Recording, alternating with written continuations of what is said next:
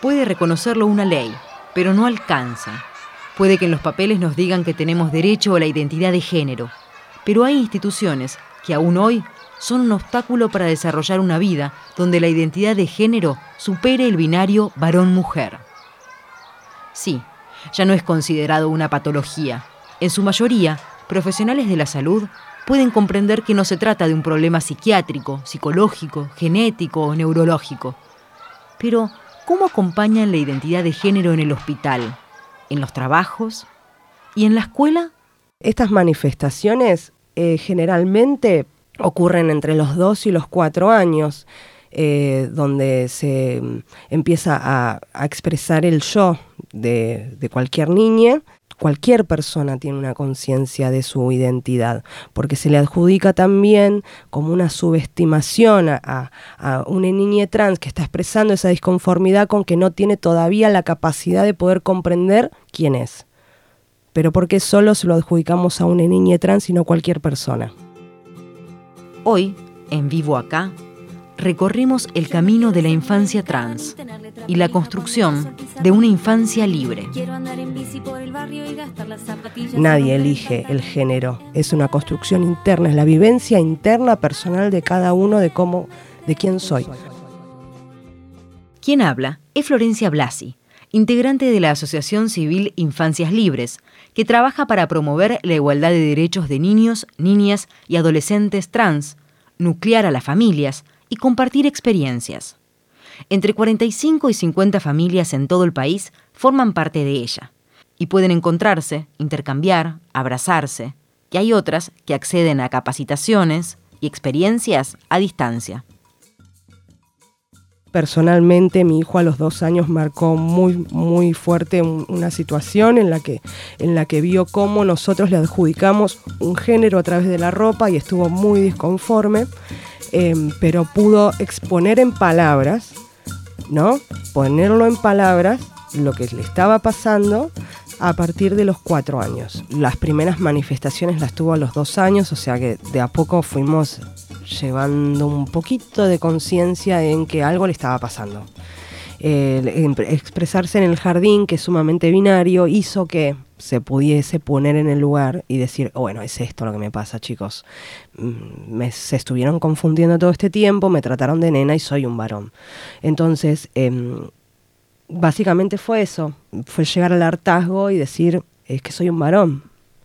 La primera reacción, por supuesto, si hablamos culturalmente nadie nos enseña que hay este tipo de posibilidades. O sea, nos educaron con esto que digo de, una cultura binaria, cisgénero, heteronormativa y todo lo que esté por afuera lo vamos a ver como, ay, ¿y esto de dónde sale?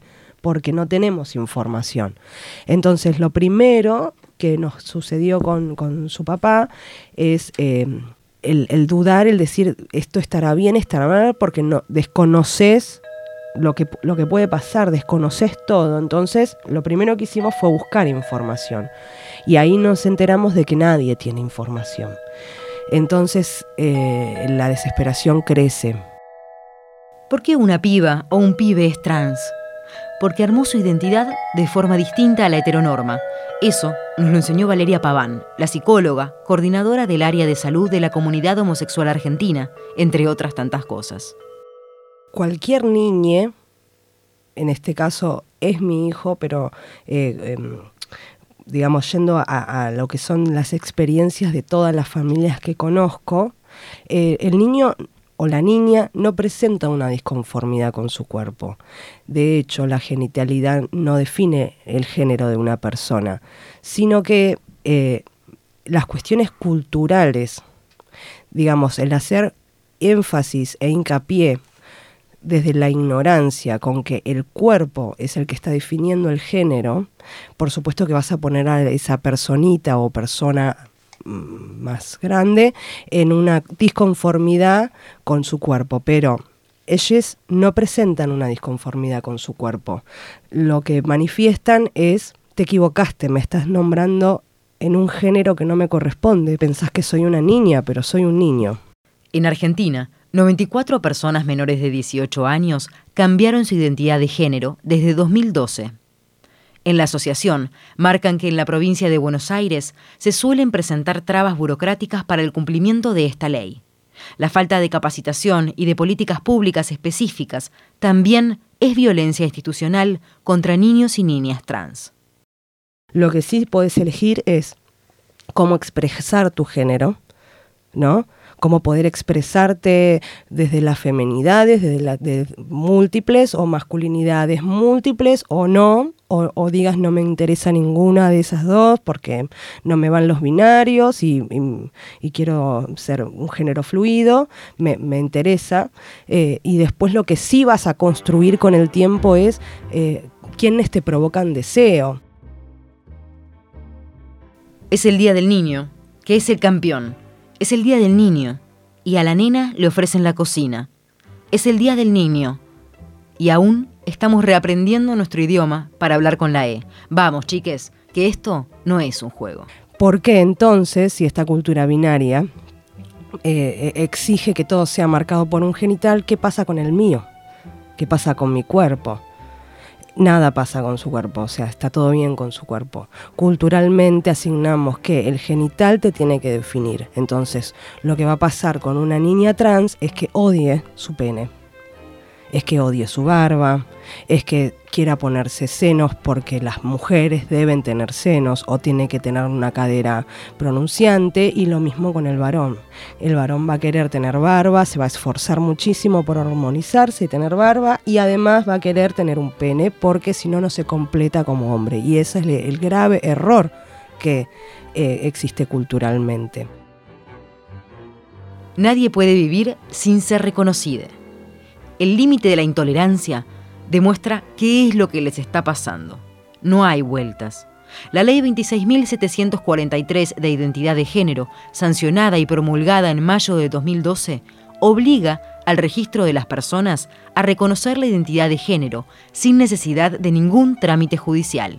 Las familias, después de, de la experiencia de Luana, tenemos la suerte de tener el precedente de Luana porque mm, buscas en internet, buscas en cualquier lado y cuando querés ver qué está pasando con tu hijo o tu hija, automáticamente llegas a Gabriela Mancilla y a Luana. Entonces, eh, y por eso es la necesidad de crear este espacio, que es la Asociación Infancias Libres, para contener para acompañar a todas esas niñas que no tienen información y a todas esas familias que no tienen información. Realmente antes de Gabriela Mancilla había un abismo, porque de infancia trans no se hablaba. Luana es avasalladora, ya desde chiquita.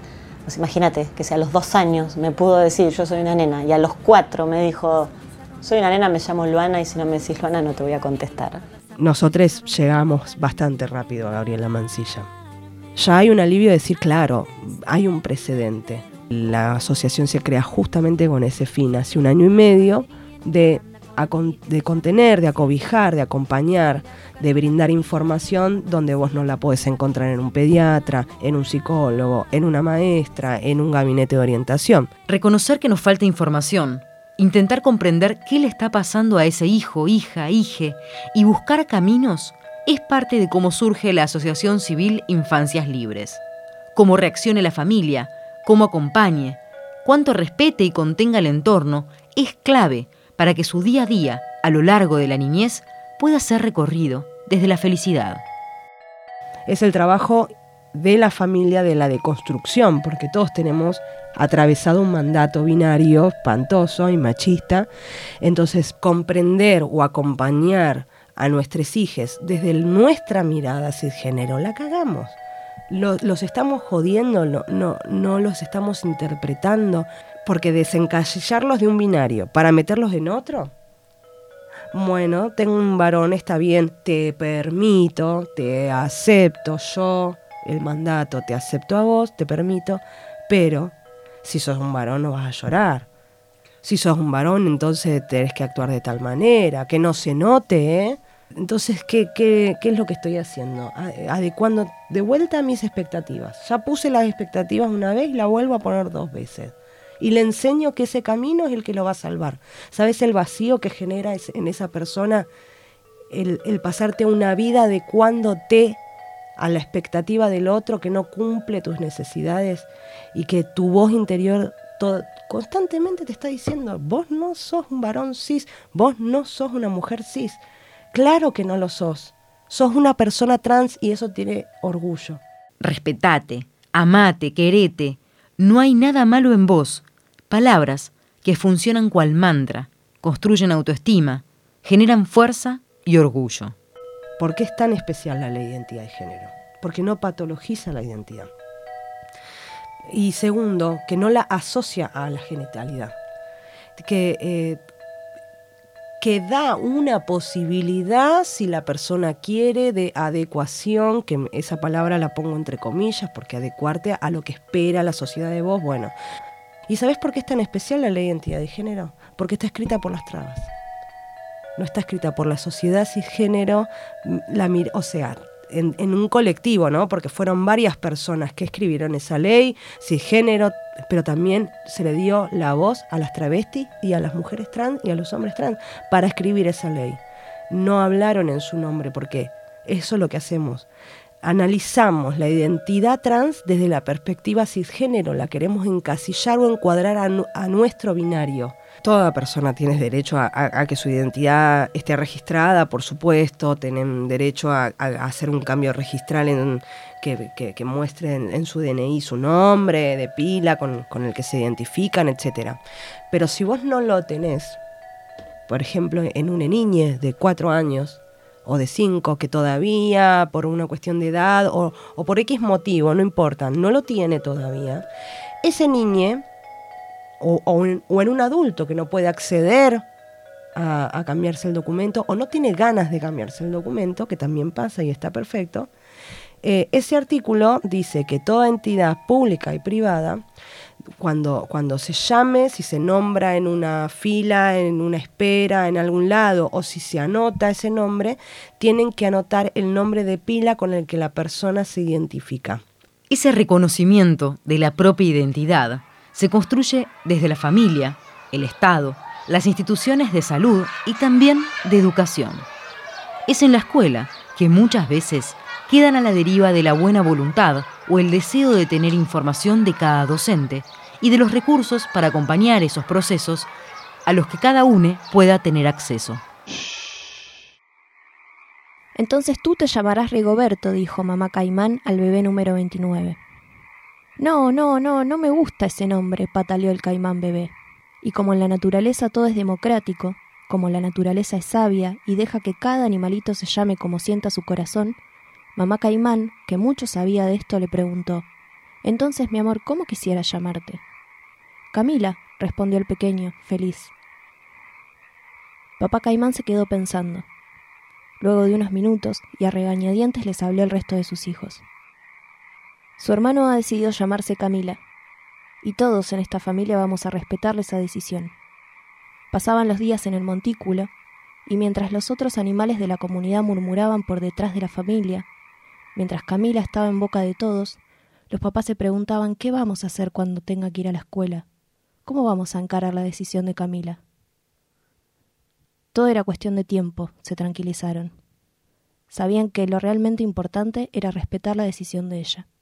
Camila Caimán es el libro que leyó la maestra de un nene trans cuando volvió a clase con el pelo corto y nuevo nombre. Lo que no se nombra no existe, dice Florencia, y plantea que sus hijas sienten la expulsión de la escuela porque no tienen el lugar de reconocimiento. En la asociación se trabaja con profesionales en diferentes áreas, psicología, expresión corporal, musicoterapia, para ayudar a las familias en la deconstrucción y ayudar a las hijas en esta construcción educación que en la escuela no tienen. Por ejemplo, imágenes de cuerpos con diferentes genitales e identidades de género, y así nombrar, nombrar, darle un lugar de pertenencia, una palabra. Es un niño trans, es una niña trans. Una de las primeras luchas, digamos, que tenemos, a donde apuntamos, es a, la transformación de la ESI que bueno, es previa a la ley de identidad y género, que se trabaje correctamente la ESI desde el nivel inicial, desde el jardín de infantes, que se explique las identidades eh, la identidad de género en el jardín de infantes, eh, que se quite la binaridad cisgénero de la, de la ESI, es sumamente importante. Porque si no, no hay, primero que no hay una educación en la sociedad, la, ignorancia sigue, y segundo que no, mm, em, no le das el lugar de pertenencia que tiene que tener. Eh, como eh, la escuela es el segundo lugar de expulsión, por eso es muy importante esto. Amor sin expectativas impuestas a cumplir. Amor es acompañar al otro, con todo lo que necesite. Con estas palabras de Florencia Blasi, dibujamos en la mente la posibilidad de construir una sociedad donde el desarrollo de la niñez sea en libertad, rompiendo las normas del heterosis patriarcado. Porque vivo acá. Si alguien quiere más información, puede escribir al Facebook Asociación Civil Infancias Libres o al mail infanciaslibres2017 gmail.com. Como, como adultos, como padres, como madres, siempre estamos poniendo las expectativas en cualquier persona. Y mm, más que nada en, en una niñez que está expresando una identidad de género a la que nosotros no estamos acostumbrados. Entonces, eh, Infancias Libres es eso, es una infancia, es reivindicar la infancia trans, darle esta posibilidad a una persona de vivir su identidad de género desde el primer momento que lo expresa.